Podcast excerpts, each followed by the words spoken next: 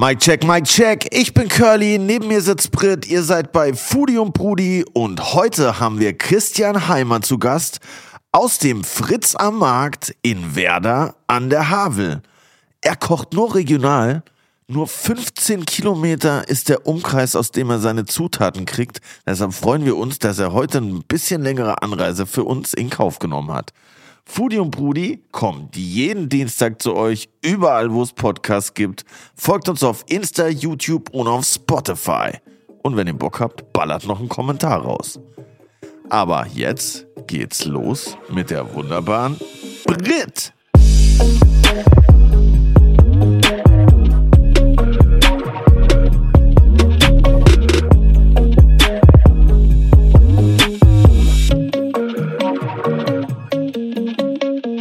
Curly, wann warst du das letzte Mal auf dem Wochenmarkt einkaufen? Letztes Jahr. Letztes Jahr. Wo kriegst du dein Gemüse her? Äh, von meiner Freundin. Weil sonst würde ich wahrscheinlich relativ wenig Gemüse essen. Voll Aber gut, dass Elisa auf dich aufpasst. Die muss ja auch was essen und die ist Vegetarierin, deshalb, wenn ich was koche mit Fleisch, wo normal wenig Gemüse drin wäre, mache ich jetzt immer mehr Gemüse rein, dass sie ja auch was hat, weil sie ist ja kein Fleisch. Und deshalb ist sie meine Gemüselieferant sozusagen. Geil. Und wie, wie gehst du denn so wochenmarktmäßig in Berlin an den Start? Ja, ich muss mich wochenmarkttechnisch tatsächlich noch ein bisschen äh, hier umgucken. Aber ich habe gehört, am Neuendorfplatz, der soll ganz gut sein. Da bin ich tatsächlich auch schon einmal drüber gelaufen. Eingekauft habe ich schon öfter am Kollitzplatz. Ja. Da habe ich ja vier Wochen auch gewohnt. Ansonsten bestelle ich hier immer krass regional. Die Sachen kommen auch nicht weiter als 30 Kilometer aus der Umgebung. Da äh, gibt es ganz geile Sachen. Crazy Pilze und so. Crazy, was für crazy Pilze gibt es hier? Ja, ich kann mir die Namen nicht alle bemerken. Ich hab's, äh, merken, ich habe es ja nicht so mit Namen, aber so gelbe, ganz runde, so ganz kleine, aus dem Pilze Kräuterseitlinge, alles, was das Herz begehrt. Ah ja, bei Pilzen, da- da war ich auch sehr, ich meine, regionaler unterwegs sein kann man gar nicht, weil meine Ex-Mitbewohner haben Pilze bei uns im Bad angebaut. Aber es waren halt, die würde ich jetzt nicht unbedingt. Keine zum Essen? Doch, die waren zum Essen, aber nicht unbedingt für den äh, Gaumengenuss, sondern eher für den zerebralen psychedelischen. Hypothalamus, psychedelischen Genuss, genau. Aber die waren auf jeden Fall sehr regional. Die waren ungefähr so drei Meter von mir weg. Und ähm, äh, was wollte ich sagen? Ah ja, ich war in der Markthalle 9 vor kurzem. Da war ich. Das war ziemlich geil. Da war ich schon sehr lange nicht mehr. Und ich muss sagen, das fand ich ziemlich nice. Es war sehr hipsterig, muss ich äh, auch sagen. Aber es war ganz nice. Witzig war, wo wir an der Käsetheke standen, bei Alte Milch. Da wo auch, hat, glaube ich, auch die Freundschaft ihren Käse her. Da standen wir so da und dann war so ein Dude vor uns, der so richtig kaputte Klamotten an hatte und meine Freundin so, krass, die sind so nett, die schenken den Obdachlosen so viel Käse, weil der hatte so richtig viel Käse am Start. Aber die Sachen waren halt alle so von Balenciaga und das Outfit war halt so 8000 Euro wert. War halt so voll shredded und so oversized. Das war auf jeden Fall ziemlich funny, weil ich dachte, ah ja, nice, Markthalle 9. Aber sonst finde ich, das kann man schon mal auch immer mal wieder vorbeigehen. Das ist natürlich nicht so ein klassischer Wochenmarkt, aber auch brutal regional, würde ich mal sagen. Ja, als ich das letzte Mal da war, ich dachte eher, da gibt es so Essensstände. Also, ne, Kumpel Ja. Sind auch da. Da gibt es auch geiles Brot zu kaufen. Ja, Käse gibt es Oder auch auch so Focaccia, viel. Pizza und so, aber jetzt nicht so Gemüse, Obstmäßig, oder? Doch. Doch. Ah, ja. Also nicht so viel, aber es gibt schon so ein paar. Gibt so einen äh, Kräuterstand, dann gibt es einen Gemüsestand, dann gibt es drei oder vier so Käsestände, dann gibt es, wie du sagst, Kumpel und Keule, Weinhandlung Suff, Grüße gehen raus. Ähm, Ah, Ich glaube, so ein Tofu-Stand gibt es, glaube ich, auch, meine ich. das habe ich, glaube ich, auch gesehen. Aber ich kann auch sein, dass die Stände da wechseln. Wie gesagt, ich bin da nicht so oft, aber es gibt ja mehrere so Markthallen in Berlin. Mir, mir, mir fallen die Namen der anderen nicht ein, aber ich habe mir sagen lassen, es gibt auf jeden Fall ein paar. Da müssen wir mal recherchieren. Da müssen wir mal, da müssen wir mal Google anwerfen. Aber wir haben ja jetzt den Regionalboss, den Regionalitätsboss am. Start. 15 Kilometer nimmt er nur in Kauf, um an seine Zutaten zu kommen. Krass. Das ist auf jeden Fall respektabel. Da bin ich Sportlich. mal gespannt, wie das bei ihm so läuft, beim lieben Christian Heimer. Er kommt aus Werder an der Havel und sein Restaurant heißt Fritz am Markt, obwohl er Christian heißt. Warum das so ist, werden wir ihn jetzt fragen. Herzlich willkommen, Christian Heimer.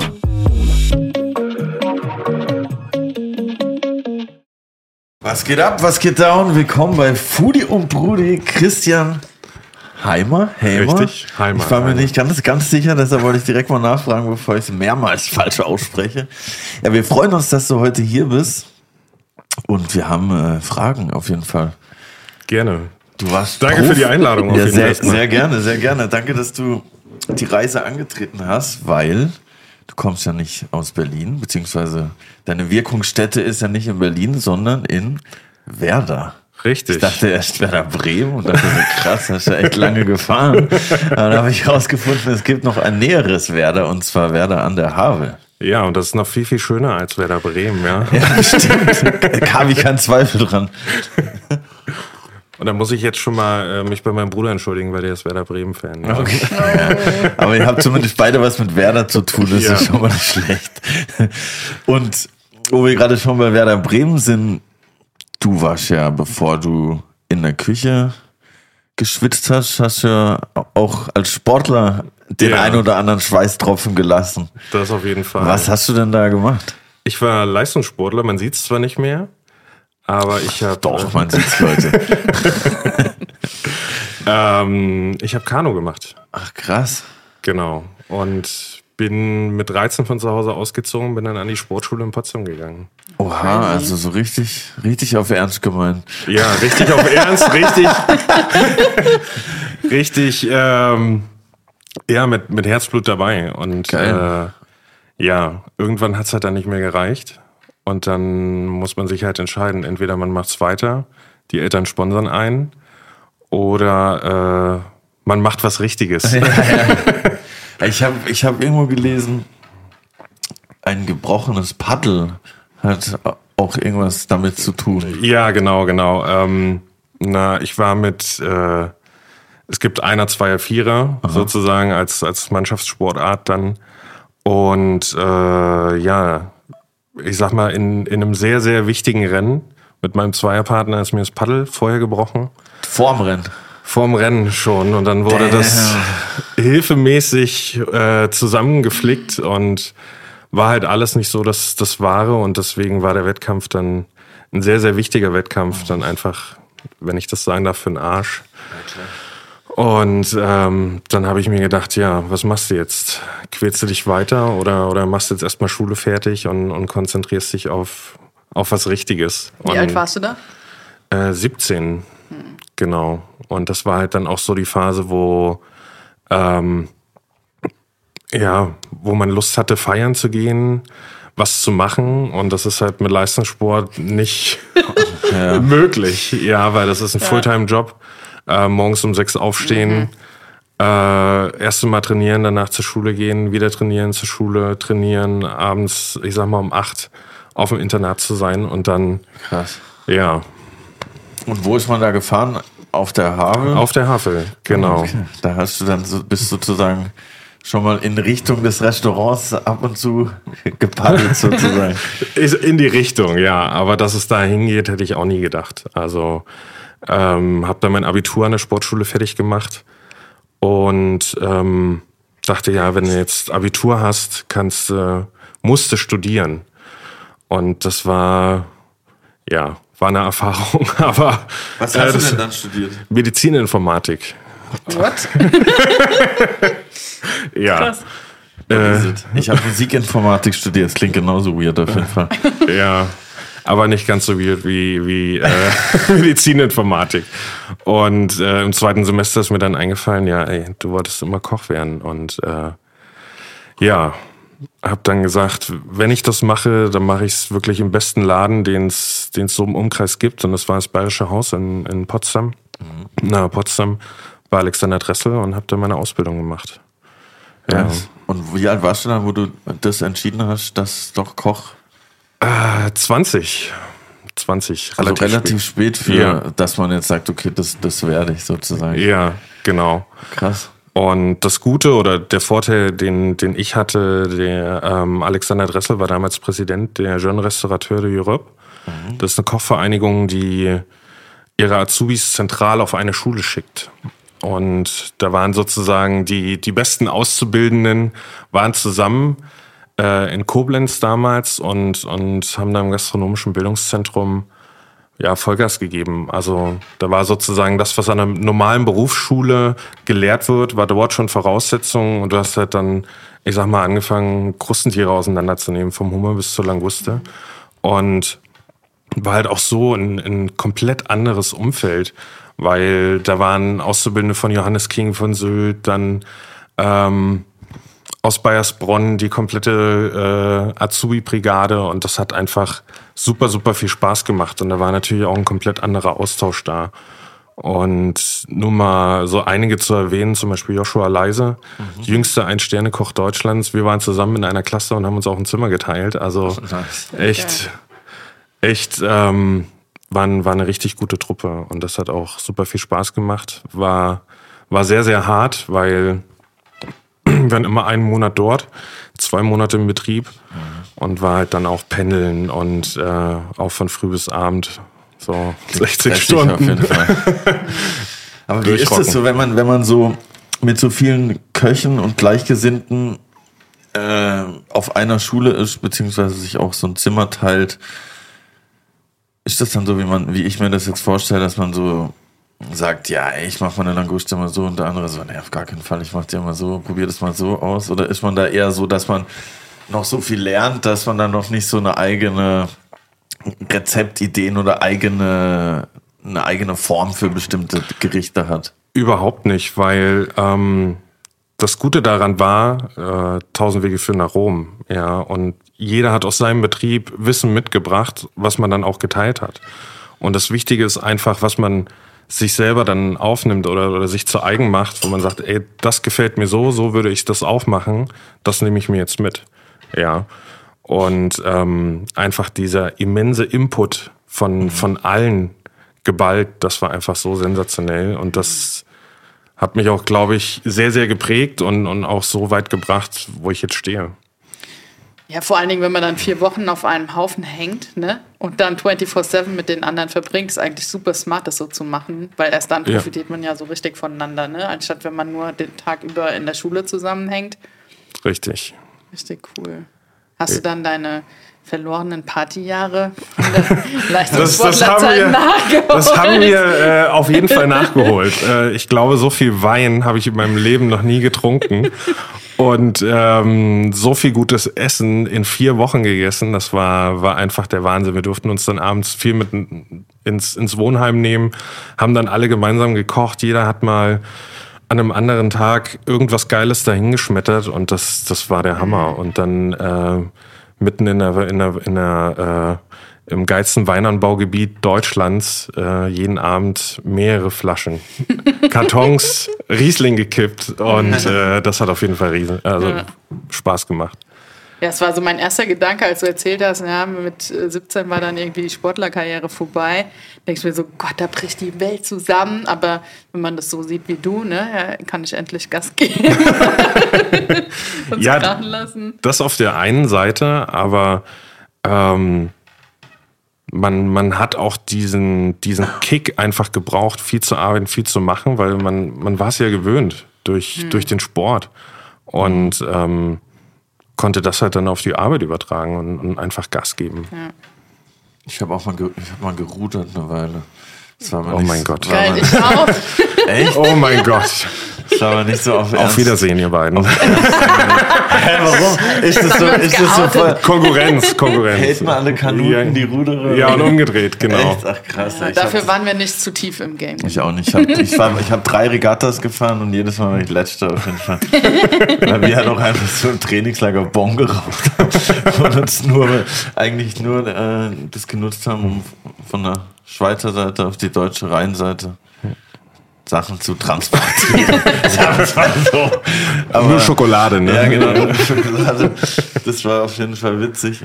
Ähm, aber wie kamst du denn dann zu Tapas? Zu deutschen Tapas. Brandenburgischen Verzeihung. Brandenburg, ja voll, du hast ja diesen Begriff sozusagen geprägt, würde ich sagen. Eine neue, neue Wortschöpfung. Ich, ich glaube, der, der, der Begriff ist ein bisschen irreführend, weil eigentlich mit den, mit den Tapas, wie ihr sie kennt, hat das überhaupt nichts zu tun. Ja, also wir servieren jetzt nicht in einer, in einer äh, terrakottafarbenen äh, Keine Patatas Bravas mit Aioli. Was?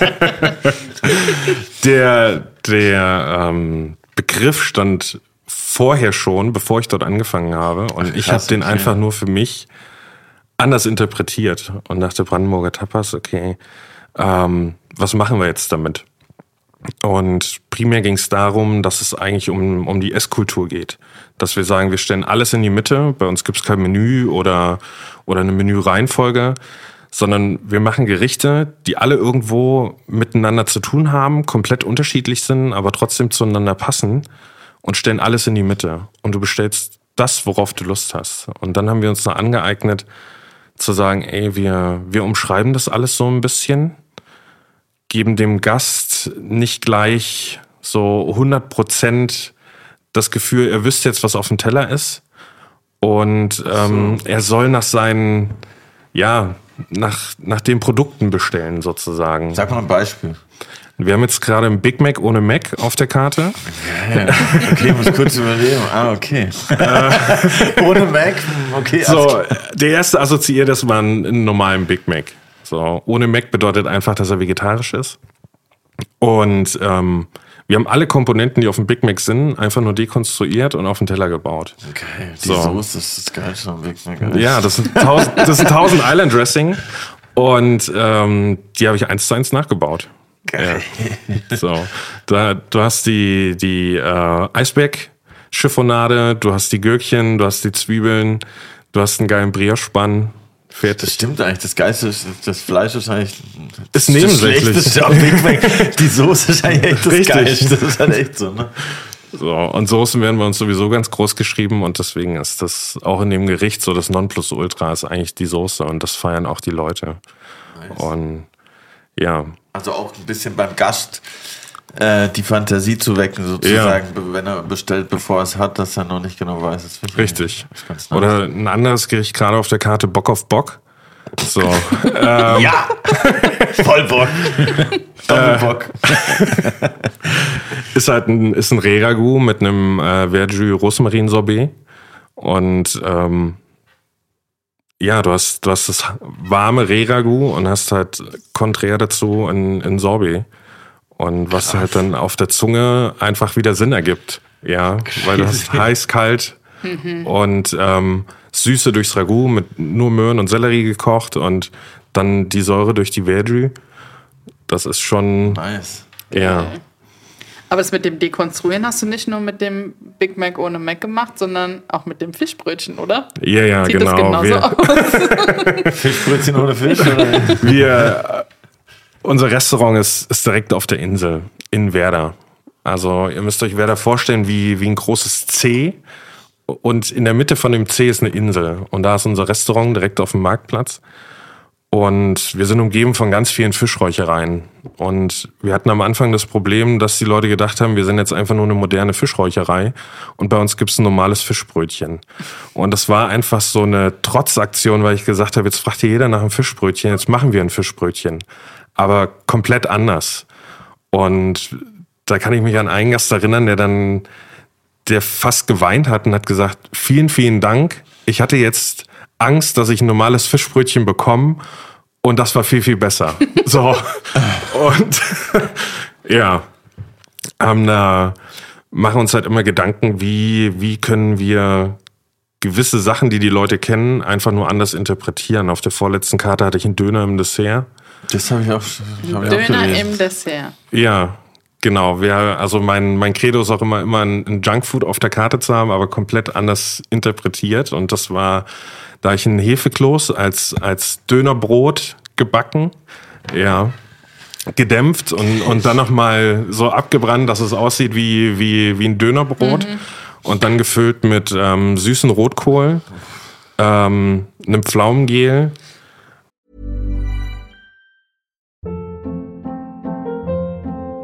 Hold up. What was that? Boring. No flavor. That was as bad as those leftovers you ate all week. Kiki Palmer here, and it's time to say hello to something fresh and guilt-free. Hello Fresh. Jazz up dinner with pecan-crusted chicken or garlic butter shrimp scampi. Now that's music to my mouth. Hello Fresh. Let's get this dinner party started. Discover all the delicious possibilities at hellofresh.com. äh, karamell karamellisiertes Granola als Fleischersatz, einen Naturjoghurt und es sah wirklich aus wie ein normaler Döner. Ja. So. Und Nice. die Leute, und wir haben das dann auch noch im Dönerpapier serviert. Ja. Geiler. Und äh, Also fanden die Leute geil. Ihr orientiert euch schon bei manchen, so wie sich das jetzt anhört, schon auch ein bisschen bei Fastfood-Gerichten als Vorbild und interpretiert die sozusagen neu. Wenn ich jetzt höre Big Mac, Fischbrötchen, Döner. Ja, also immer nur ein Gericht auf der Karte. Das soll gar nicht soll Nein, gar nein, nicht nein, abwerten alles, alles, alles gut. Aber ähm, wir müssen die Leute irgendwie locken. Und wir kriegen sie gelockt mit Sachen, die sie kennen. Ja. So. Safe. Und äh, im Big Mac hat jeder schon mal gegessen. Ich befürchte, ja. So, äh, ein Döner hat auch schon mal jeder gegessen. Und dann macht das halt natürlich Sinn. Und, und wenn sie das dann lesen, ja, haben sie Spaß. Ja. Und wieso heißt das Restaurant Fritz und du heißt Christian? Fragen über Fragen. Fragen über Fragen. äh, das ist der Rufname von meinem Chef.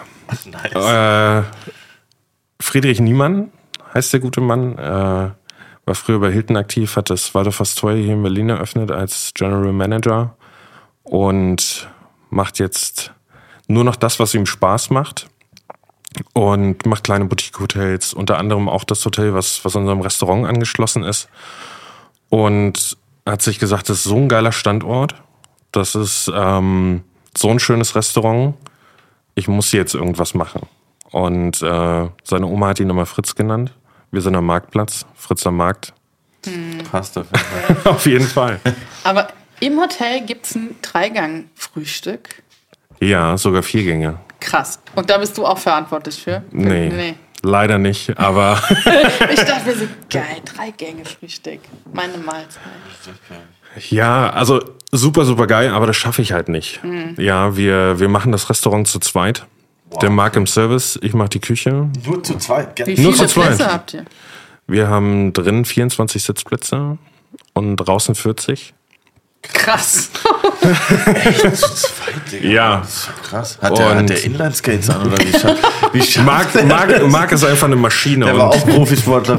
Nee, war er nicht. war er nicht, aber man muss auch ganz ehrlich dazu sagen, man muss ihn erlebt haben, weil das ist ein anderer Service, den er macht. Er ist, ähm, er ist einfach eine Maschine. Ja, kann man nicht anders sagen. Und am Wochenende haben wir, haben wir noch ein paar Schüler als Aushilfen, die so ein bisschen Tresen machen und so ein bisschen Background, aber ansonsten machen wir das einfach zu zweit und, und fahren damit sehr, sehr gut. Und- er ist am Gast, ich bin mit am Gast. Und die Gäste haben auch dafür Verständnis, wenn sie mal fünf Minuten länger warten, weil sie sehen, ey, ich unterhalte mich gerade. Ja, kann halt gerade nichts kochen. So, und beim Marc genauso. Wenn er sich halt fünf Minuten verquatscht, kann man halt auch mal fünf Minuten länger auf ein Glas Wein warten, ja. Und bei uns ist es so, bei uns ist alles ein bisschen entschleunigt. Und, und das ist zum Beispiel auch äh, das Positive, was, was der Berliner sieht. Der kommt raus zu uns auf die Insel, sitzt auf dem Marktplatz. Äh, wir haben den Sonnenuntergang bis zum Ende direkt auf, auf dem Marktplatz bei uns zu sehen. Und ja, die Leute sind von Grund auf tiefenentspannt. Ja, setzen sich hin, und irgendwie fällt dann der ganze Stress ab, sind tiefenentspannt und haben dann auch Verständnis, wie wir Gastronomie verstehen und leben. Ja. Und ich meine, dass ihr mehr oder weniger keine äh, Gänge habt oder Menüreihenfolge, spielt euch ja bestimmt auch in die Karten, dass ihr die Sachen einfach gleichzeitig auch teilweise auf den Tisch stellen könnt. Oder das Richtig. ist ja auch einfacher dann so viele Leute mit, mit zwei Mann zu bedienen, stelle ich mir vor. Also ist jetzt nicht unbedingt einfacher, weil du hast die Auswahl aus zehn Gerichten. Okay, ja. So, und dann mixt du dir das so zusammen, wie du Lust drauf hast. Ja. Und ähm, ist manchmal stressig, aber macht halt auch riesig Spaß. Und, und die Karte ist auch so konzipiert, dass du zu zweit zweimal wiederkommen musst im Monat, um alles zu probieren und zu viert einmal komplett alles schaffst. Ja. Das ist smart. Ja. Und ändert ihr die Karte auch ab und zu? Immer zum ersten Mittwoch im Monat ändern wir die Karte komplett. Alle vier und, Wochen. Ja. Und das ist aber dem geschuldet, dass wir mit unseren Bauern das so getaktet haben, dass das Gemüse genau vier Wochen reicht. Manchmal klappt's nicht, geht nicht ganz auf, dann wird ein Gericht schon früher geändert, weil bei uns ist es so, die Karte ist auf Papier gedruckt und nicht in Stein gemeißelt, deswegen können wir da schieben und basteln. Auch sehr smart. Ja, Fuck, ich muss schon wieder zum Steinmetz. Ich habe keine Tomaten mehr. ja, wie ist denn das mit diesen 15 Kilometer? ja, das ist Wie kam äh, schon, wohnt der Bauer 14,9 Kilometer weg? Oder Ja, so ungefähr. ähm, Also zur die Erklärung, Idee hat sich entwickelt. Ich Ja. erkläre es noch mal kurz für, für unsere Hörer. Christian benutzt meines Wissens nach nur Produkte innerhalb 15 Kilometer Umkreis von Werder. Richtig. Äh, die Idee ist eigentlich gewachsen und, und war dann dem geschuldet, dass wir in der ersten Pandemie haben wir so viele lokale Produzenten gefunden, dass wir gesagt haben, wir können auf alles andere verzichten und machen alles regional und haben dann Strukturen aufgebaut. Wir haben eigenen Bauern, Fischer, Fleischer, äh, einer, der für uns Saft presst, alles. Also wir, wir können aus dem Vollen schöpfen. Und ähm, Werder ist ja, oder die Region ist eigentlich sonst nur für den Spargel bekannt. Aber dass es bei uns auch Wassermelonen gibt, Artischocken angebaut werden, wir fast auf kein Produkt verzichten müssen, außer auf Zitrusfrüchte, fällt es uns nicht schwer, da was anderes draus zu zaubern. Und dann habe ich gesagt, ey, wir ziehen jetzt hier einen Kreis, 15 Kilometern, wir haben hier so viel. Geil. Wir machen jetzt, wir ziehen es durch. Krass, Wassermelonen gibt's auch. Krass. Was ist mit Amaranth? Hab ich in irgendeinem Artikel gelesen. Oder war das vor der Pandemie? Nee, das, das haben wir genauso. Wir haben, wir haben eine Ölmühle in, in Werder, die auch eigene Felder haben und da Getreidesorten anbauen, die jetzt nicht so Ja. alltäglich sind. Und ähm, auch unser Bauer in Jeserik macht auch so viel, dass wir ja gezwungen sind, ganz, ganz viele Sachen einzuwecken oder auch Produkte auf die Karte zu nehmen, wo, wo die meisten Leute sagen würden, wie, wie geht das, wer baut das an, wo, wo kommt das her? Und wir können dann sagen, hier, zwei Orte weiter, die machen das. Ja. Ja, ganz oft ähm, mit Amaranth bringt man ja andere Länder in Verbindung als Ja. jetzt äh, hier Berlin und Umland. Deswegen ist es ganz spannend. Wie mit den Linsen ja auch, ne? In irgendeiner Folge ging es ja auch. Gibt ja auch die Alpleiser. Ich weiß nicht, ob hier in der Gegend Linsen, aber ich glaube, es ist nur in. Im Spreewald werden schon Linsen kultiviert? Ja. Geil. Mit was bringt man denn Amaranth in Verbindung mit welchem Land? Ja, eher so. Peru. Ja, Peru. Südamerika. Ja. Ja. So weit gleich. Entspann dich, okay. Ist jetzt nicht 15 Kilometer weg, aber Nee, aber mh, was sind denn auch so Sorten, die du ausgräbst oder alte Sorten, die wiederentdeckt werden, die du kultivierst, was man jetzt nicht so aus dem Supermarkt kennt? Also primär oder, oder ist, ist die Region im Werder einfach für, für das Obst bekannt. Und ähm, unser, unser Obstbauer versucht wirklich ähm, Apfelsorten wieder hochleben zu lassen, wie der Topazapfel, ähm, der sich jetzt auch immer mehr verbreitet, weil die Leute merken, ey, das ist so ein geiler Apfel. Ähm, Den müssen wir auch anbauen. Das nächste ist äh, im Gemüsebereich von, von Haferwurzel über Kerbelwurzeln, was die wenigsten Leute kennen. Äh, einfach solche Dinge, die wir aber mit unserem Produzenten gemeinsam ja hochziehen und, und sagen, ey, kannst du uns das anbauen, kannst du hier noch irgendwas machen? Oder ähm, was jetzt auch super spannend war, unsere Saftpresserin hat gesagt, ja, ich habe hier noch Knoblauchrauke im Garten und, und ganz viel Brennnesseln, kannst du die gebrauchen. Jetzt hatten wir auf der letzten Karte hatten wir eine Brennnesselcreme und alles sowas, wo, wo die meisten Leute sagen, ja, das hau ich jetzt auf den Komposter und äh, das war's. Und, und wir bringen es halt einfach mhm. auf die Karte. Knoblauchrauke. Garucola mit Knoblauchgeschmack. So Oder? ähnlich, ja. so ähnlich. Ja, blüht weiß und, mhm. und steht eigentlich meistens am, am Straßenrand. Und jeder denkt, oh, das sieht ja ganz gut aus, mache ich in meinem Blumenbouquet zu Hause, aber wir bringen es auf den Teller. Ist zum Glück nicht vom Straßenrand, aber. Was ist mit Kerbelwurzel? Also Haferwurzel kenne ich, habe ich auch äh, bestellt schon hier.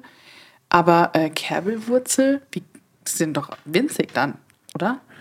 Ähm, hat mit der Kerbelpflanze gar nichts zu tun. Ah, okay. Ist ja wie, wie Staudensellerie und Knollensellerie. Die meisten Leute denken, dass der Staudensellerie einfach das Grüne vom Knollensellerie ist. Ist aber nicht so. Ist eine separate Pflanze. Und genauso ist es bei Kerbel und Kerbelknolle. Hm. Und ähm, die Kerbelknolle war vorm Kerbel da. Hätten wir das auch geklärt? ja.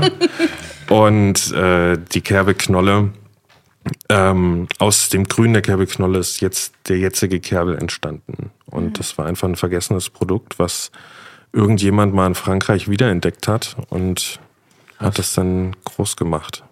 Ja. Also so groß nicht, weil es wahnsinnig schwierig zum Anbauen, weil es braucht eine konstante Feuchtigkeit im Boden und eine konstante Wärme. Und ja, aus dem Grund machen es kaum welche oder gibt es die im Supermarkt auch nicht. Ja.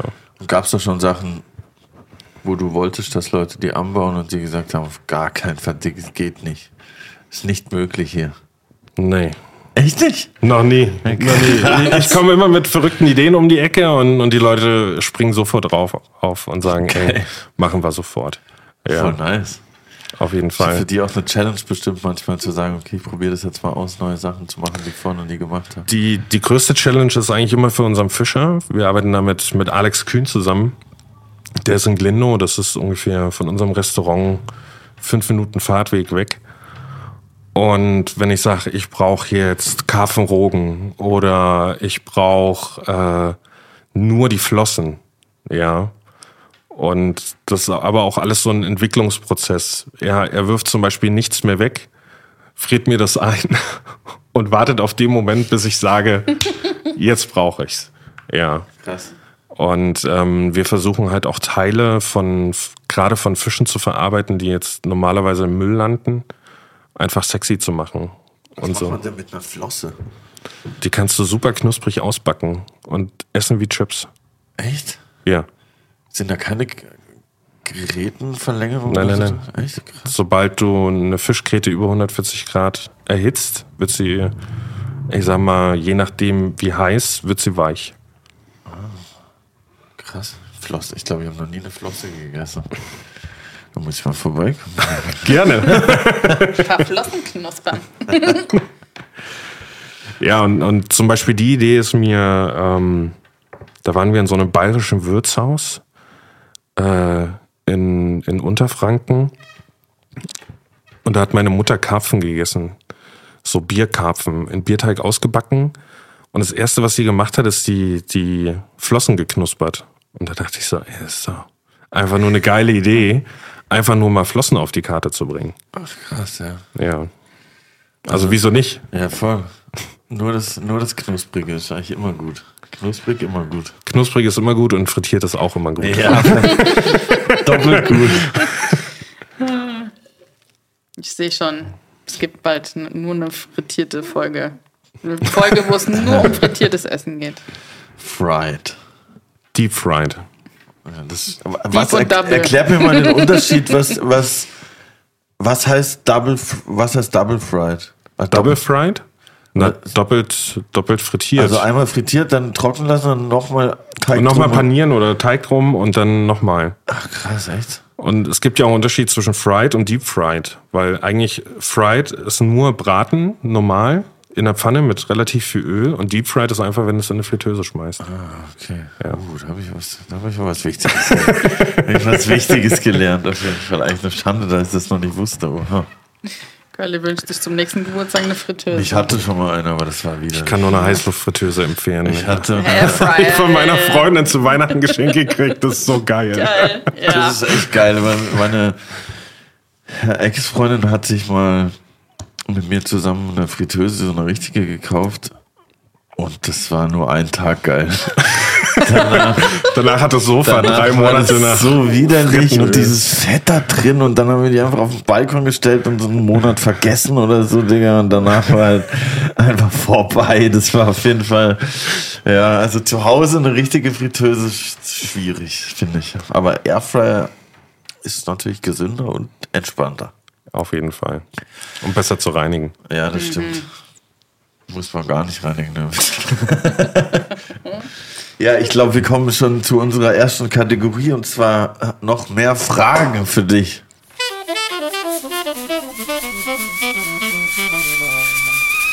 Schnellkochtopf. Let's go. Entweder oder Fragen haben wir am Start Ja. und wir freuen uns auf die Antworten. Und diesmal fange ich an. Didim. Und ja, warte, wir müssen noch ein bisschen Abwechslung hier okay. reinbringen. Cool. Omelette oder Filet? Anglais. Omelette, okay, gut. Oh, oh, hast du gerade Omelette gemacht? Nein, Omelette. Das klang irgendwie so japanisch für mich, aber ich will, werden wir gleich noch näher drauf Französischer. Cut. Berge oder Meer? Meer. Kanu oder Hausboot? Kanu. Aal oder Forelle? Forelle. Potsdam oder Werder? Werder. Thüringer Bratwurst oder Currywurst? Bratwurst. Ich schließe an deine Frage an. Forelle oder Lachs? Forelle. Gin Tonic oder Gurkenlimo? Gurkenlimo. Zweier oder Vierer Kanu? Zweier. Okay, nice. Was ist ein Anglais? Anglais Nierenzapfen schimpft sich das. Hat aber mit der Niere gar nichts zu tun, sondern es ist ein Teil, was, was auf der Niere liegt. Ah, okay. Ja, ist einfach ein sensationelles Stück Fleisch. Also ganz normales Muskelfleisch Ja, ja. Hat, hat mit dem Organniere gar nichts zu tun. Ah, Überhaupt okay. nichts. Crazy. Überhaupt nichts. Ich dachte sofort an Innereien, als ich Nierenzapfen Denkt jeder, denkt jeder. Das, das ist ähm, bei vielen Sachen so. Auch, auch bei Bäckchen, da hat sich das jetzt alles, ich sag mal, ist jetzt in jeder dritten Kochsendung zu sehen. Aber früher haben die Leute auch gedacht, das ist das Innere, wo die, wo die Tiere mit gekaut haben. Genauso ist es bei Anglais, wo, oder deswegen schreibe ich gewisse Sachen auch nicht übersetzt auf die Karte, weil wenn ich da hinschreibe Nierenzapfen, denkt jeder an süß-saure Nierchen und äh, würde die nie bestellen. Ja, schreibe ich Anglais hin, denkt der Gast, oh, das ist geil, Stück Fleisch, super. Äh, ja, Und das ist auch so was Vergessenes, mehr oder weniger, was äh, du zurückbringen willst, so ein bisschen, um die Leute Ja. und den Leuten zu zeigen, so, boah, es muss nicht immer nur das Filetstück sein, sozusagen. Also bei mir wird es nie auf der Karte ein Filet geben. Das schon mal vorweg. Und, und ich versuche immer Teile von Tieren zu nehmen, äh, die zum einen in Vergessenheit geraten sind, zum anderen haben die Leute schlechte Erfahrungen oder Erinnerungen daran. Das, das merkt man auch gerade bei Zunge. Ich hatte letztes Jahr ein Zungenragout auf der Karte. Und, und alle haben nur an was Wabbeliges, Ekliges gedacht. Und dann haben sie es gegessen und haben gesagt, boah, ist ja, ist ja echt geil. Und so kann Zunge schmecken. Und das ist mir super, super wichtig. Aber das ist auch, hängt auch mit, mit dem Austausch mit unserem Produzenten zusammen. Weil mein Fleischer sagt, ja, äh, jetzt ist Sommer, Schmorgerichte, ich krieg die ganzen Schmorteile nicht los. Kannst du mir da helfen? Oder zum Beispiel Zungen. So. Ich krieg grad meine Zungen nicht los. Kannst du mir die abnehmen? Ja, und dann sage ich, ja, herzlichen Glückwunsch. Nehme ich super, super gerne. Ja. Ach krass, okay, also manchmal entstehen dann auch Gerichte dadurch, dass jemand auf dich zukommt und sagt, guck mal, ich habe hier gerade Ja, Zungen am Start, Anglais am Start. richtig. Und dann nutzt du das auch als Inspiration, um ein neues Gericht zu machen? Das auf jeden Fall. Oder, oder auf der letzten Karte hatte ich, hatte ich Flusskrebse, weil ähm, Alex gesagt hat, ey, ich, ich habe ja, meine ganzen Reusen sind voller Flusskrebse, kannst du mir die abnehmen? Und dann sage ich, ja, natürlich. Super, super gern. Und das ist immer so ein Geben und Nehmen zwischen allen Produzenten und, und unserem Restaurant, wo wir dann sagen, ey, ähm, ihr kommt zu uns, seht euer eigenes Produkt auf dem Teller und ich habe euch ja damit geholfen, weil ihr müsst jetzt nicht wieder zurückschmeißen oder in die Mülltonne drücken oder sonst irgendwas. Und, und wenn er auch manchmal sagt, hier, ich, ich habe jetzt noch Forellen gehältert, das Wetter wird aber zu warm und, und die würden mir sonst sterben, kannst du mir da helfen? Sag ich, ja, rüber damit. Und dann kommt es auf die Karte. Ja. Und genauso ist es mit, mit angeditschten Obst oder Gemüse, was jetzt, ich sag mal, der Otto-Normalverbraucher jetzt nicht kaufen würde, wo wir dann sagen, ja, wir nehmen's, wir schnitzen das Schlechte weg und, und machen dann noch was daraus. Ähm, kriegt er übrigens nachher noch was geschenkt, aber äh, dazu später. Wir kriegen geditchtes Obst geschenkt. So ähnlich. ja, aber verarbeitet Ja. interessiert es doch niemanden, ob das Voll. Obst jetzt äh, perfekt aussah oder ob der Apfel eine braune Stelle hatte. Deswegen ist der Apfel ja nicht schlecht. Mhm. Ja. Und da versuchen wir auch einfach unseren Produzenten entgegenzukommen und zu sagen, hier, äh, wieso sollten wir das jetzt nicht abnehmen? Wir, wir kochen da was draus. Ja. Und, und wenn halt irgendein Produkt nicht sexy aussieht, sage ich immer, wird ein Püree draus gemacht. Ja. Also.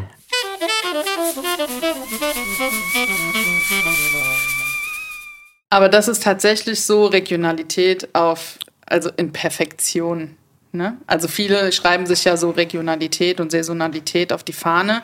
Aber das, was du machst, ist ja jetzt schon, also das habe ich noch nicht gehört, ne? dass du sagst, okay, ich habe meine ProduzentInnen, die sind hier wirklich 15 Kilometer äh, um die Ecke. Und die sagen, wir haben das und das Produkt und das muss jetzt weg. Und du sagst, okay, wir richten unsere Speisekarte quasi danach aus, weil das ist ja genau das, was es dann Das ist auch so eine ausmacht. Sache, die mich so ein bisschen bei anderen Restaurants stört, weil Regionalität ist nicht, ist ja nirgendwo definiert. Was bedeutet das? Ja. Und, und das sind Werte, die du selber dir auf die Fahne schreibst oder, oder vermittelst. Für, für viele ist Regionalität, alles kommt aus Deutschland. Ja. Oder aus Europa, weil dann ist es für sie regional, aber für uns ist Regionalität diese 15 Kilometer und, und ähm, dieses Zusammenspiel zwischen dem Produzenten und, und uns. Ja. Und Ah, ich dachte, regional wäre auf 30 Kilometer beschränkt. Gibt es da nicht? Ich dachte, das gibt eine das Definition weiß ich gar davon. nicht. Weiß ich gar nicht. Aber viele, die, die sagen, ja, wir, wir beziehen alles regional oder, oder machen alles Mhm. ähm, regional, die dann trotzdem das Hühnchen aus Hamburg haben und äh, die Erdbeere aus München. Und das geht ja trotzdem durch. ja. So, irgendwo. Ja, Ja. ich glaube schon eine relativ frei definiert. Ja, und- und- so, ich kaufe alles aus Deutschland. Regional. Ja, und der nächste Irrtum ist auch, ähm, Produkte regional, zu, äh, regional einkaufen. Ja, was bedeutet das für dich? Gehe ich jetzt auf den Markt, kaufe dort bei einem Obst- und Gemüsehändler Obst und Gemüse. Deswegen ist doch das Produkt nicht regional, sondern der kam vielleicht gerade vom Großmarkt, hat dort Ja, eingekauft genau. und steht da an einem Stand und ja. verkauft Äpfel und Möhren. Mhm. Mal ganz salopp gesagt. Und, und die Leute denken, ey, jetzt habe ich regional eingekauft. Voll, ja, aber da denkt So. man aber auch voll nicht dran. Auch- Ja, auch also als- keiner hinterfragt das, weil Ja. jeder denkt, ey, der hat, der steht hier auf dem Markt, hat einen Obst- und Gemüsestand, das muss ja alles regional sein. Das ist aber der größte Irrglaube, den es überhaupt gibt. Ja. Sind denn so wirklich regionale Sachen, die dann auch in Brandenburg produziert werden, teurer, spürbar teurer so für, für den Endverbraucher? Überhaupt nicht. Weil das Überhaupt- denkt, würde man jetzt erstmal denken, als, als Otto Normalverbraucher würde ich eigentlich immer denken, okay, wenn es hier gemacht wird, ist es teurer, weil Deutschland bliblablub irgendwie. Also wir müssen sagen, es ist sogar günstiger und wir können die Preise nur aufrufen, weil wir die Produkte direkt vor der Haustür einkaufen. Voll ja, nice. weil wir haben keine Transportwege, es gibt keine Zwischenhändler dazwischen.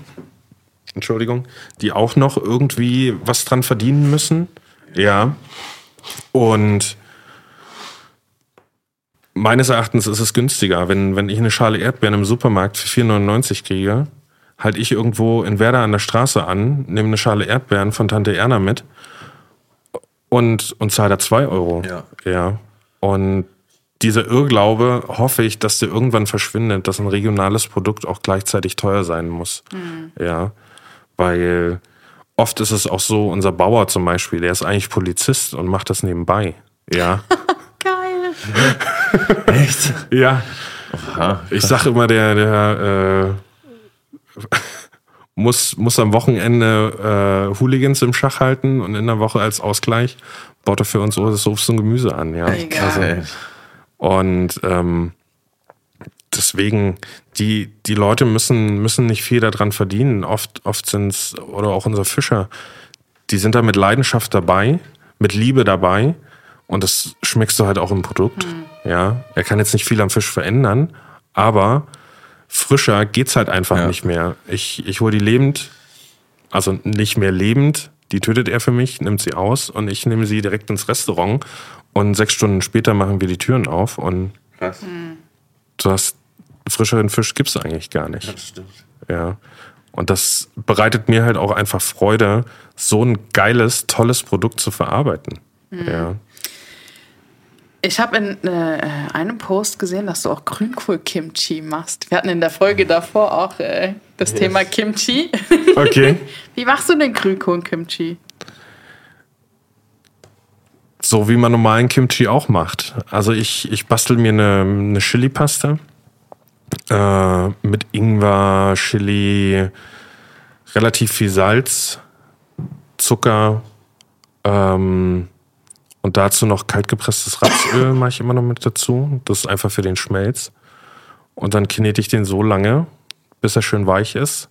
Und ist halt einfach eine geile regionale Alternative zu dem klassischen Kimchi. Und ist halt nochmal was komplett anderes, als es hier in Berlin.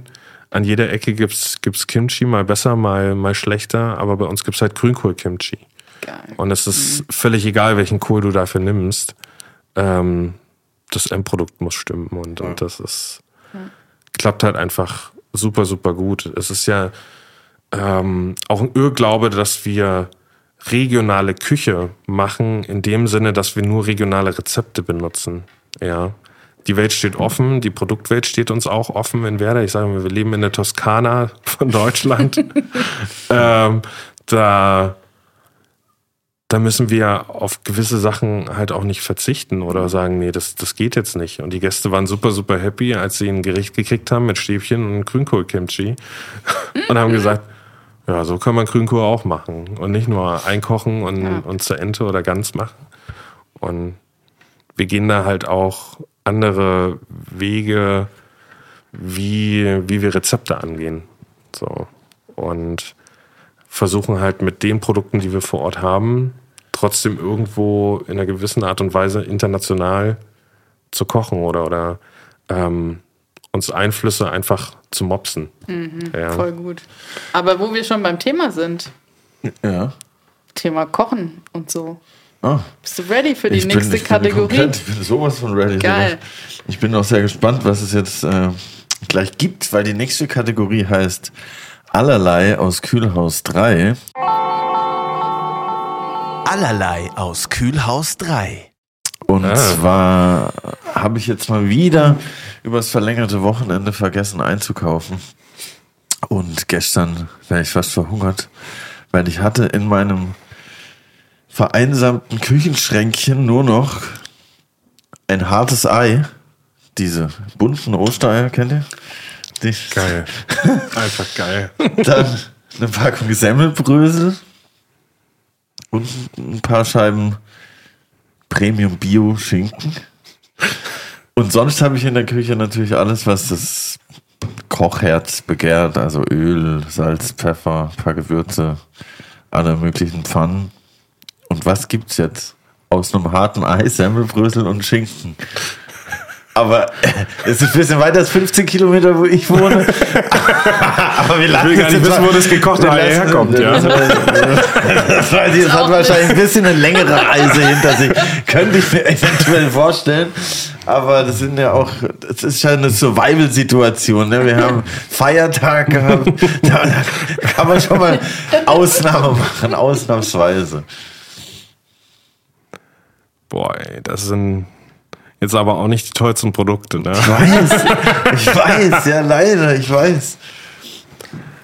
Ich würde aus dem ähm, gekochten Ei ähm, eine sensationelle äh, 1000 Island Dressing zaubern. Wie auf, ne, wie auf unserem Big Mac momentan. Geil, ich hab's mir, ich hab's mir schon gehofft.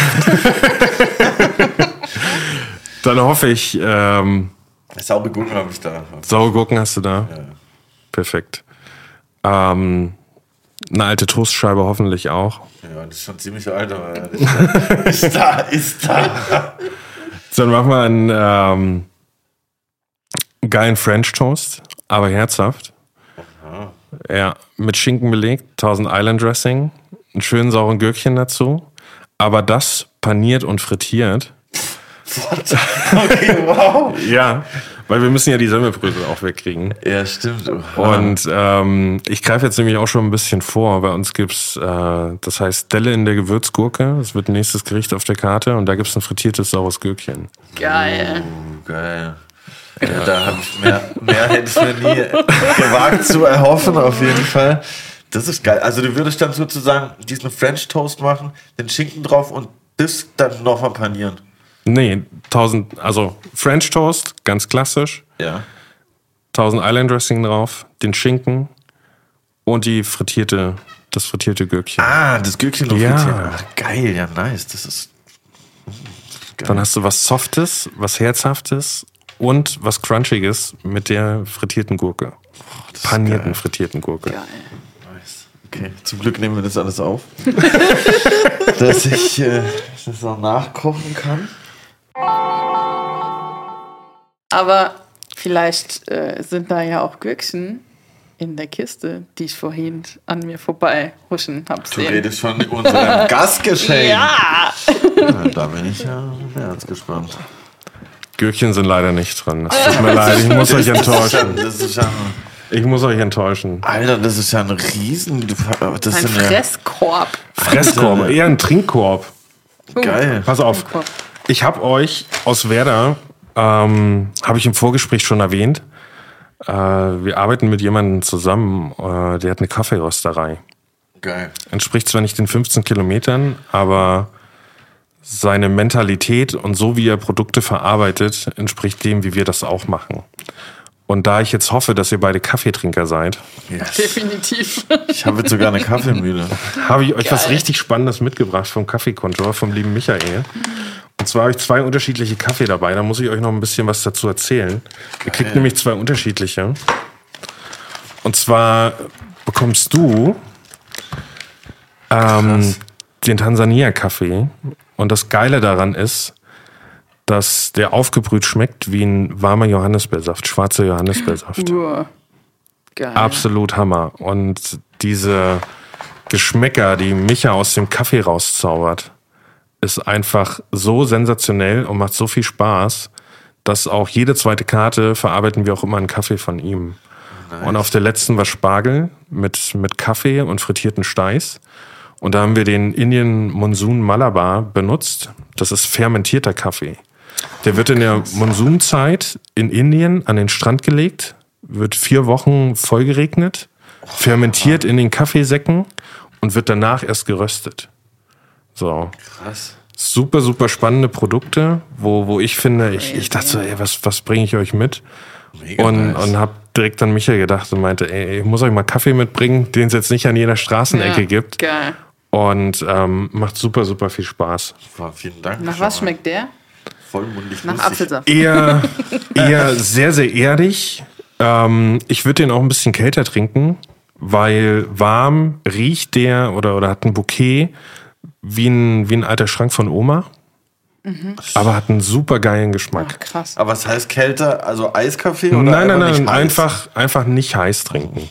Ja. Aber am besten dann auch schwarz trinken, ohne Milch. ich würde die beiden Kaffee nur schwarz Ja. trinken. Weil ansonsten verfälscht man einfach das Ja, Produkt. ja, Und als Filterkaffee dann, nicht als Espresso.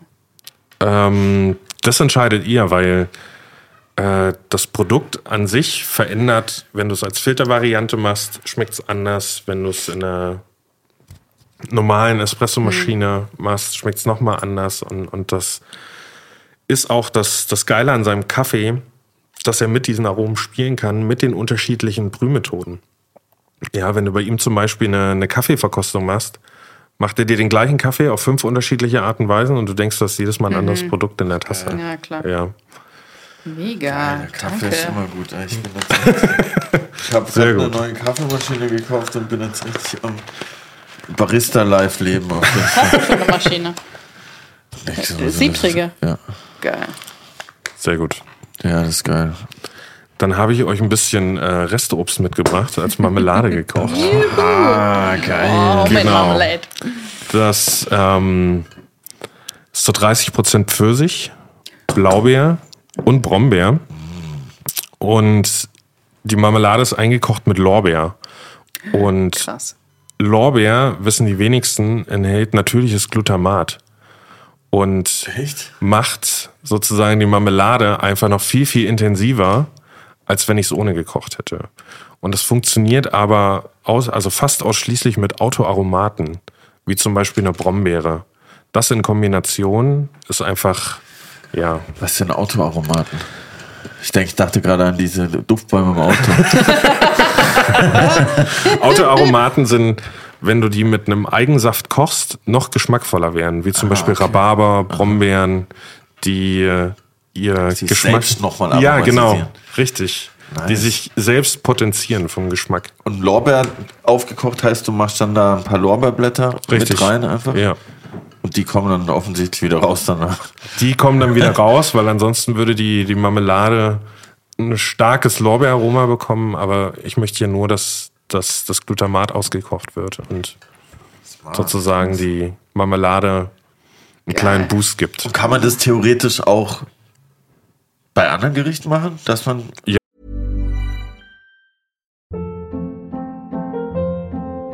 Hold up. What was that? Boring. No flavor. That was as bad as those leftovers you ate all week. Kiki Palmer here, and it's time to say hello to something fresh and guilt-free. Hello Fresh. Jazz up dinner with pecan-crusted chicken or garlic butter shrimp scampi. Now that's music to my mouth. Hello Fresh. Let's get this dinner party started. Discover all the delicious possibilities at hellofresh.com.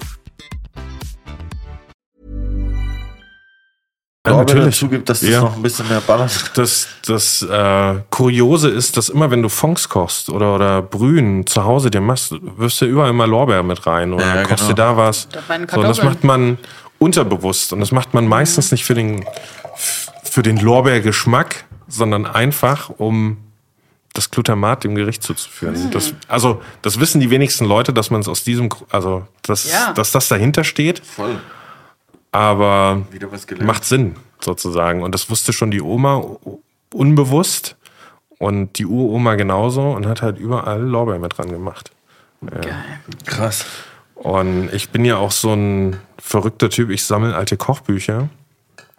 Und da findet man ganz oft einfach Sachen, die in, die in Vergessenheit geraten sind.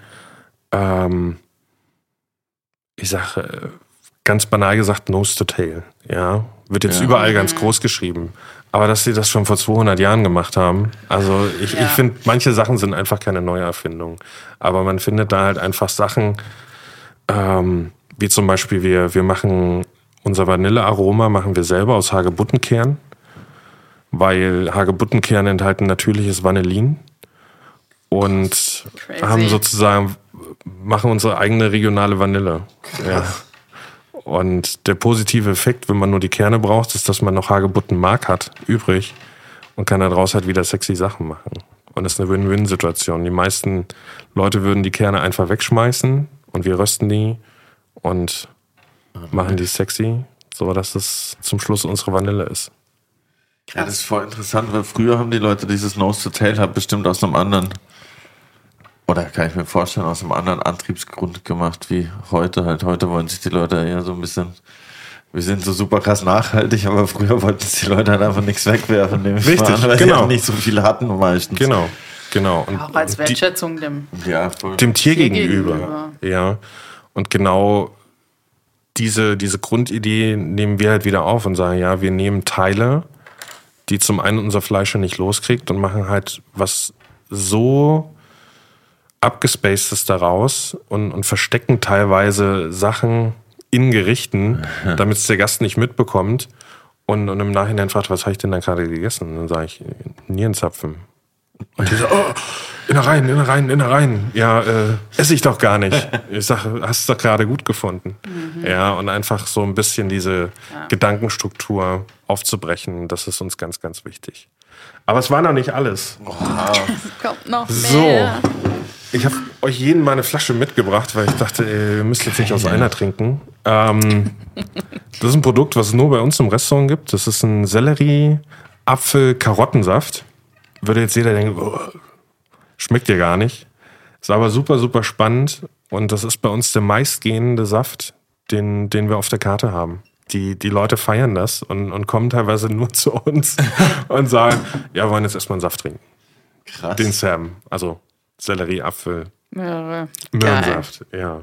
Geil, ich finde das Etikett richtig nice.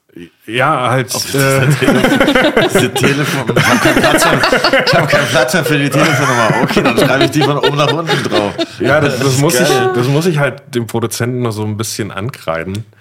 Ähm, die sind halt noch nicht so weit, dass das jetzt irgendwie ein Kommerzprodukt ist, sondern die, die sind halt so klein, dass sie darauf keinen Wert legen. Zum Beispiel Das auch ganz mega viele. sympathisch. Voll finde ich auch. das ist, das ist auch dann das nächste Thema bei uns im, im Restaurant ganz oft, die dann fragen, ja, wieso ist denn das nicht Bio?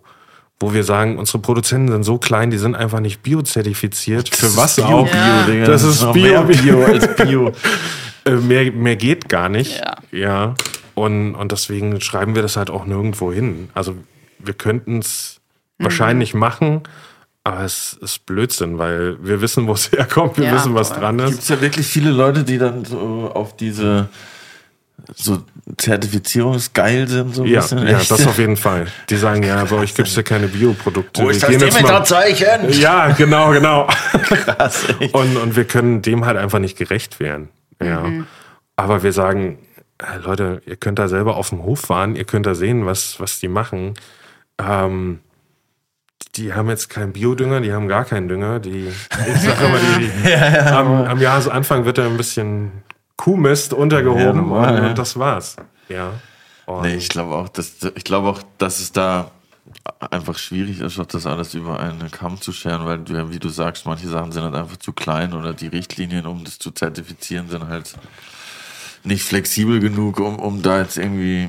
Ja, und, Das ist und halt doch brauchen wir auch teuer nicht. einfach. Also Ich glaube, die, die erste Lizenz, um Biounternehmen zu werden, kostet 12.000 Euro. Ja. So viel Umsatz macht unser Bauer noch nicht mal. ja, ja, ja, wild. oder äh, auch beim Obst und Gemüse, wo wir ganz genau, also beim, beim Obst mit, mit Obst auf Linike, wo, wo wir dann sagen, ey, wie, braucht ihr ja gar nicht. Die Leute können hierher fahren, können durch die Obstbäume laufen und sehen, da ist nichts, außer dass da mal über den Kirschen ein Netz über dem Baum hängt, dass die Vögel die nicht runterfressen. Ja. Ja, also das ist alles, was die machen. Und wo wir gerade bei Obst auf Lindige sind, ich habe euch einen Apfelsaft mitgebracht, einen roten, aus rotfleischigen Äpfeln. Krass. Gibt es jetzt auch nicht so oft. Und dann dachte ich, da tue ich euch einen Gefallen. Und lasst euch nicht erschrecken von den, von den Trübstoffen. Das ist einfach, das liegt an der Apfelsorte, dass sich das so absetzt. Könnt ihr aber ohne Probleme mittrinken. Voll nice. Mega. Krass. Rotfleischige Äpfel. Das sieht hier vorne drauf aus, als wäre der einfach von außen, aber der ist durchgeschnitten. Ne? Das, Der ist durchgeschnitten, genau, Krass. und ist von innen rot. Und so rot. Oft sagen, fragen die Leute, ja, wie kriegst du denn diesen Rotton in den Apfel hin? Ich sage, wir nehmen einfach in rotfleischigen Apfel und deswegen sieht halt unsere Apfelsauce Ja. oder unsere Apfelcreme so rot aus. Nee, ihr benutzt Farbe. So, dann holen wir erstmal Apfelsaft aus dem Schrank und sagen, nee, es gibt auch rotfleischige Äpfel. krass, aber das wusste ich auch nicht. Die wachsen auch in, in Brandenburg. In Werder, genau. Geil. Aber das so, ne? Lila Karotten und Kartoffeln sind so äh, schon Ist jetzt angekommen. angekommen. Aber rote Äpfel noch, also rotfleischige Äpfel noch nicht. Ja, und, und viele Leute, die, die dann auch bei, bei Bettina Obst kaufen, die dann sagen, ja, wir brauchen grüne Äpfel. Ja, haben Ja, wir nicht. Oder wir brauchen es nur rote. Im Supermarkt. Oder nur, nur rote, rote Äpfel. Wo er sagt, ey Leute, wir Ja. haben 22 verschiedene Apfelsorten. Wir haben einen mit viel Säure und mit viel Süße. Aber guckt da nicht nach dem Aussehen, sondern schmeckt doch einfach mal. Der Apfel ja, soll voll. schmecken und, und nicht gut aussehen. Wusstest du, dass es rotfleischige Äpfel gibt? Mhm. Echt krass. An, it's a Aber ich wusste nicht, dass es Kerbelknolle Knolle. gibt. Aber, Ich will wo, mal sagen, wenn ich mal was nicht weiß. aber deine Inspiration generell zum Kochen oder für Essen kommt ja auch so ein bisschen von deiner Oma, oder? Wenn ich das Ja, richtig auf- interpretiert habe. Auf jeden Fall. Also meine, meine Oma und meine Mutter, die, also meine Oma, die war eine so sensationelle Köchin. Allein ihre Soßen, da kriegen manche Restaurants drei Sterne dafür. Ja. Und, und sie hat das mal so nebenbei gemacht und äh, keiner weiß wie, aber was das Endprodukt war einfach sensationell. Und was ich zum Beispiel heute immer noch vermisse, also sie lebt noch, aber sie kocht nicht mehr selber, sind einfach ihre Buttererbsen. Ganz banal, einfach nur ihre Buttererbsen. Das habe ich auf Insta gelesen. Ja, das ist, äh, das ist so sensationell und, und das verschlägt dann dann auch wieder zurück so in die, so in die Kindheit. Einfach, sie saß am Tisch, hat die Erbsen gepult. Ich weiß nicht, wie viel Butter in diesen Buttererbsen drin waren, spielt auch keine Viel Rolle. Sehr viel. ähm, und hat halt einfach super viel Spaß gemacht, auch, auch bei ihr ganz banale Sachen einfach zu essen oder, oder einfach das Gemüse. Sie, sie hatte einen riesengroßen Garten, hat gefühlt für 100 Familien da Sachen angebaut und wir mussten dann immer herhalten, mussten dann immer alles essen und die Hälfte wurde eingefroren und dann gab es da nochmal ein Essen und dort nochmal ein Essen. Deswegen auch mein dicker Bauch. Ähm, und was, oder was, was ich mir so übernommen habe, ist einfach mit dieser Leidenschaft, nicht nur zum einen gegenüber dem Produkt, sondern auch beim Kochen. Und das ist ganz, ganz wichtig und das ist auch so ein bisschen verloren gegangen, weil wir gehen sehr, sehr viel essen, auch, auch in Berlin und, und oft ist es so, da ist einfach nur ein Prollo-Teller. Da muss man, muss man einfach nur zeigen, das kann ich handwerklich und das ist alles auf dem Teller. Aber sich Gedanken gemacht zu haben, ey, passt das geschmacklich überhaupt so zusammen oder, oder macht das überhaupt dann Sinn auf der Zunge? Das, das machen sich halt dann die wenigsten. Du meinst, dass man einfach so ein paar Boxen abhakt? Das ist drauf, das ist drauf, sieht Richtig, gut aus, das ist genau, drauf, hier noch ein genau. Förmchen und let's go. Richtig, genau. Ja. Und ähm, ich sage immer so ein bisschen in Back to the Roots, einfach mal wieder den, den Geschmack in den Vordergrund stellen. Also es steht nicht bei uns an Nummer eins. Bei, also bei mir in der Küche ist Nummer eins Mundgefühl und dann erst Geschmack. Aber die beiden liegen sehr, sehr eng zusammen, weil Mundgefühl ist das Erste, was du in deinem Kopf reflektierst. Ja, du beißt ja nicht in eine Pommes und sagst, oh, die ist lecker, sondern beißt in eine Pommes und sagst, oh, die ist knackig und innen weich. So, und dann reflektierst du erst den Geschmack. Und das ist bei uns dann, also das nehme ich mir halt auch zu Herzen und sage, ja, so muss auf dem Teller sein. Aber bei mir kann halt auch mal der Schaum fehlen oder das fehlen. Und man muss, nicht jeder Teller muss, muss äh, handwerklich jetzt, ich sag mal, einen dicken Oberarm markieren, sondern ich kann mein Handwerk in den zehn Gerichten ausleben und überall ein bisschen was einstreuen und muss nicht jeden Teller zeigen, ey, das habe ich gelernt und das muss jetzt jeder sehen.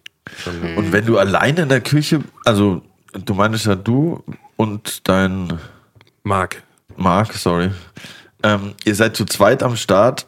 Und wie kann ich mir das vorstellen, wenn du jetzt die neue Karte entwickelst? Machst du das dann mit Marc zusammen oder machst du das mit deinem, äh, wirst du dann kurz schizophren und sagst, ah, ist das gut? Hm, Nein, ja, ist das gut oder doch nicht? Ich muss auch ehrlich gestehen, wenn ich eine Karte an den Start bringe, habe ich, hab ich sie nie probiert.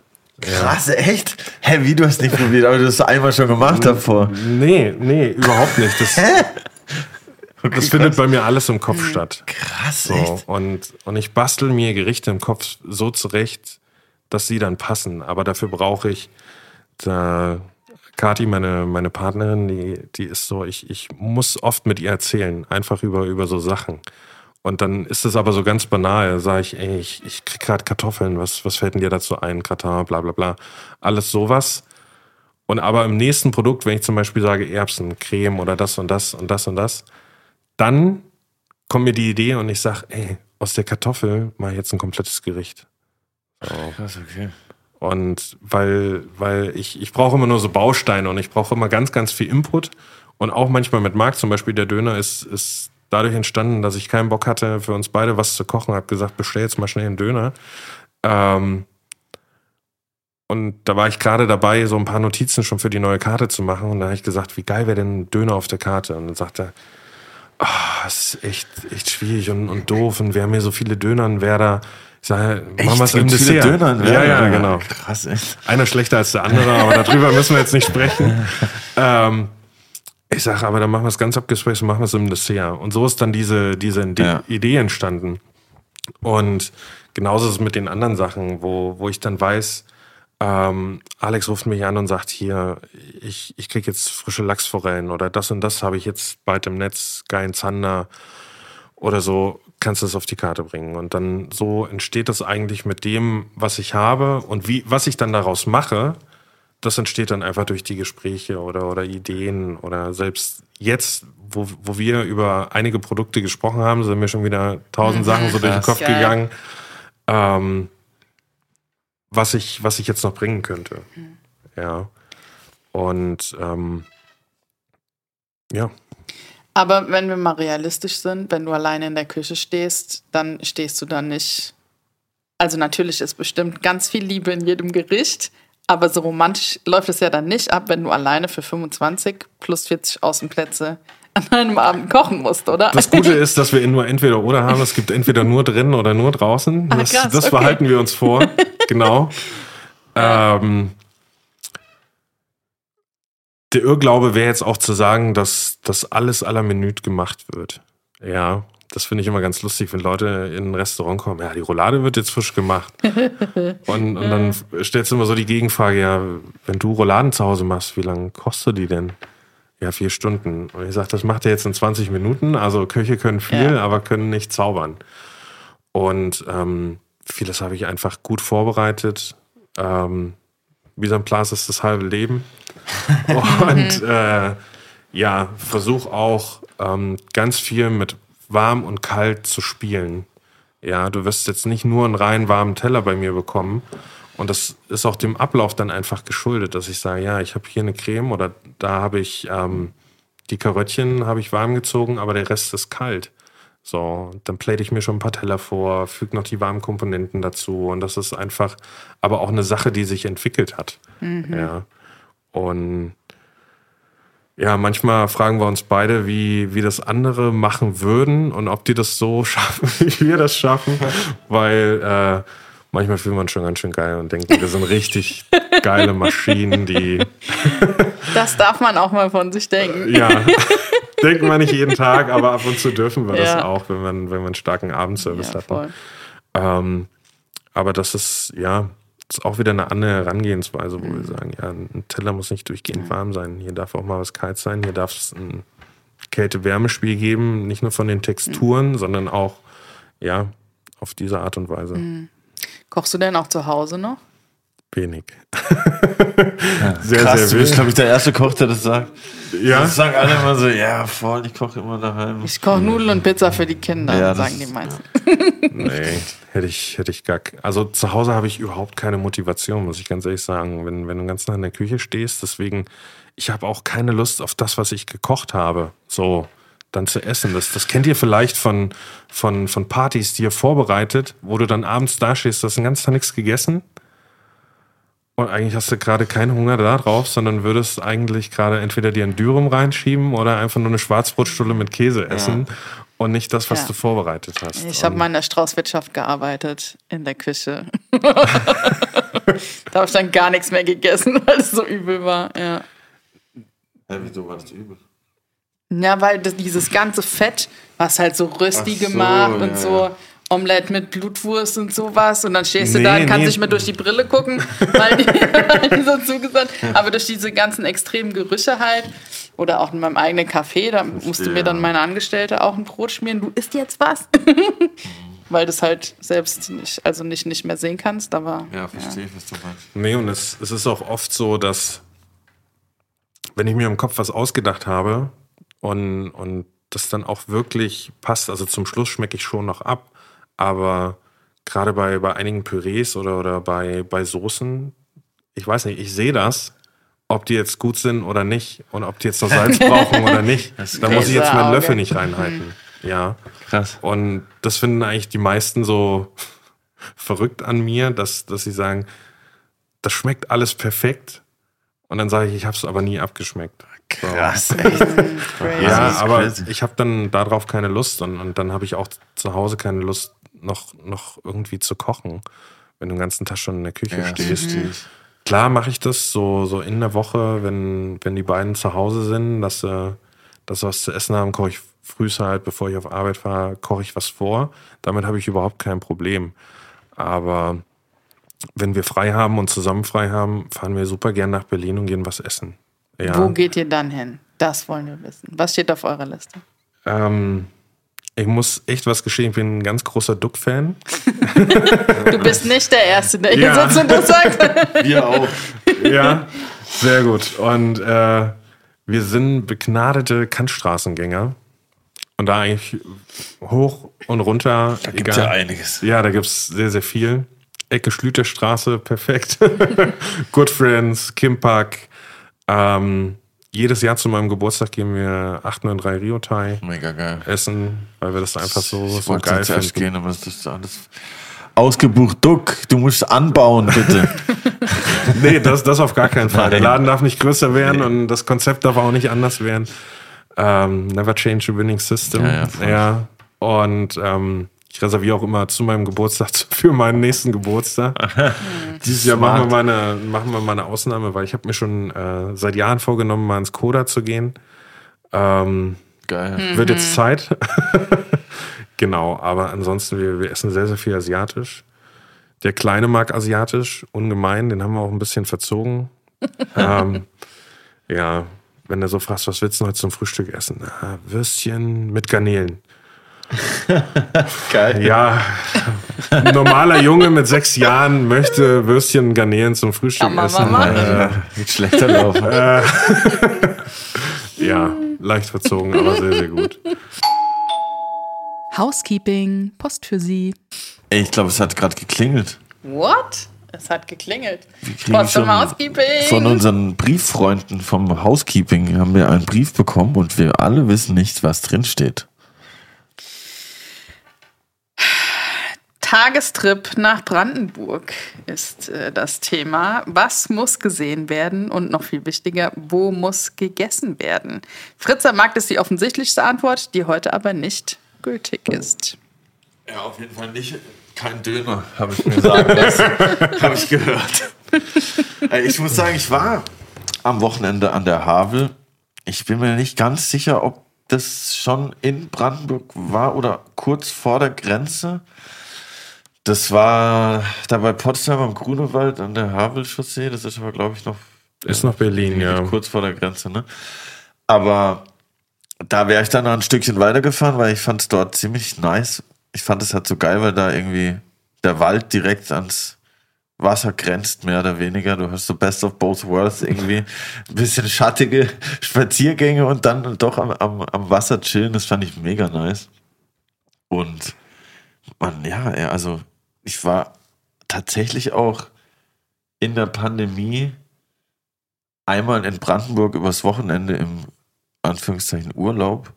Da haben wir uns so ein Airbnb gemietet, was ein bisschen so eine Hütte, die sah ein bisschen größer aus im Internet. also, also, In Brandenburg sieht auf Bildern immer alles größer aus, als es eigentlich ist. ja, das war richtig, das war so richtig, du kamst da so an und das war so gerade am Anfang von der Pandemie. Dieser Dude war halt schon so Querdenker angehaucht auf jeden Fall. So, Ja, da gibt es leider viele. die ganzen Masse Masken und so. Aber es war, war, war ziemlich nice, direkt an, an der Bahnstrecke, so ein kleines Hütchen. Und das, was du vorhin gesagt hast, hat mich da auch dran erinnert, weil du fährst irgendwie 20 Minuten aus Berlin und dann bist du einfach wie in so einer anderen Welt. Das ist voll crazy. Da sind auf einmal die Erdbeerstände an der Straße. Und das ist für mich immer so ein Zeichen, okay, jetzt ist entschleunigt, wenn die, die Brombeer- und Erdbeerstände an der Straße stehen und du die Tulpen selber bezahlen kannst, nachdem du sie gepflückt hast. Genau. Das ist immer so, okay, alles klar, hier sind die Wo Leute nur noch. Kasse des Vertrauens steht, ja. Ungefähr 100 Kilometer lang an jeder Nicht mehr Ecke. in Berlin auf jeden Fall. Aber ja, ich finde, das ist tatsächlich ziemlich underrated, ähm, Brandenburg als, als Ausflugsziel. Muss ich noch mehr machen, aber ich würde wahrscheinlich an die Nähe von der Havel auf jeden Fall gehen, jetzt gerade im Sommer. Das ist schon ziemlich nice. Und vielleicht sogar so ein kleines Hausboot reingönnen. Geil. Ja. Das ist richtig, also die Idee ist richtig gut und vor allen Dingen wissen die wenigsten, dass du von Berlin aus, vom, vom Reichstag, mit einem Schiff nach Werder fahren kannst. Echt? Ja. Krass. Wie lange? Dauert ungefähr zwei Stunden.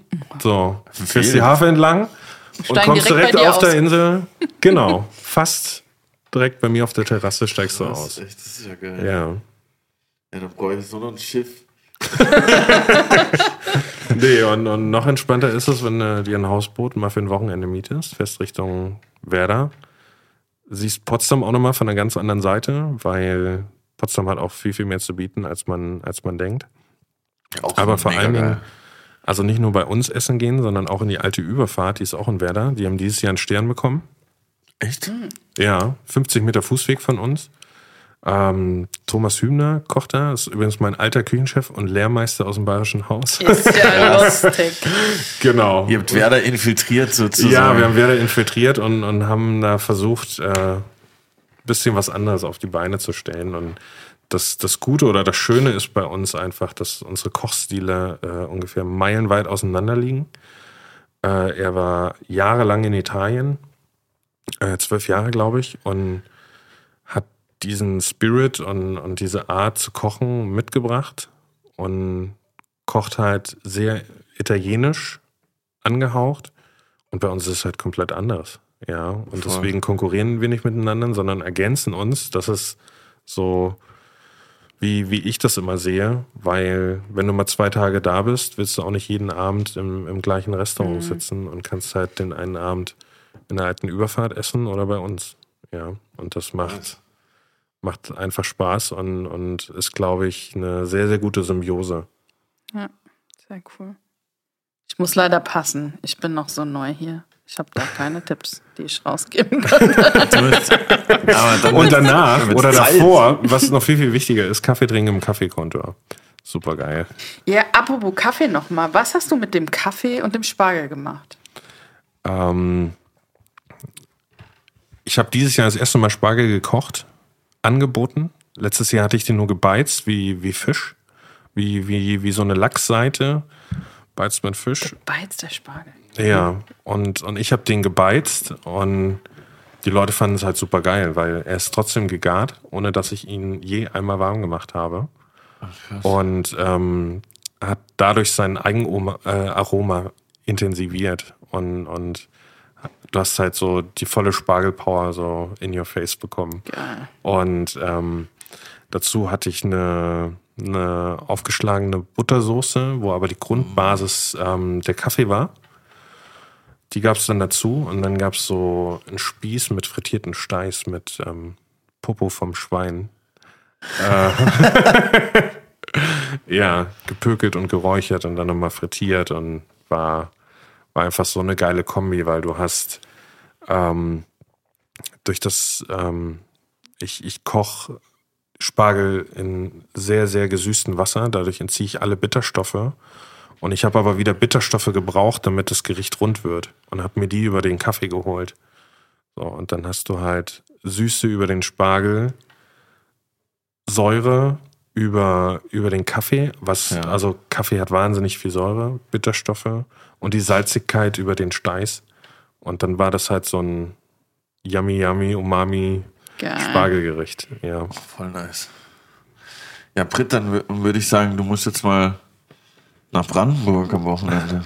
Ein bisschen Nature. Ein bisschen Nature.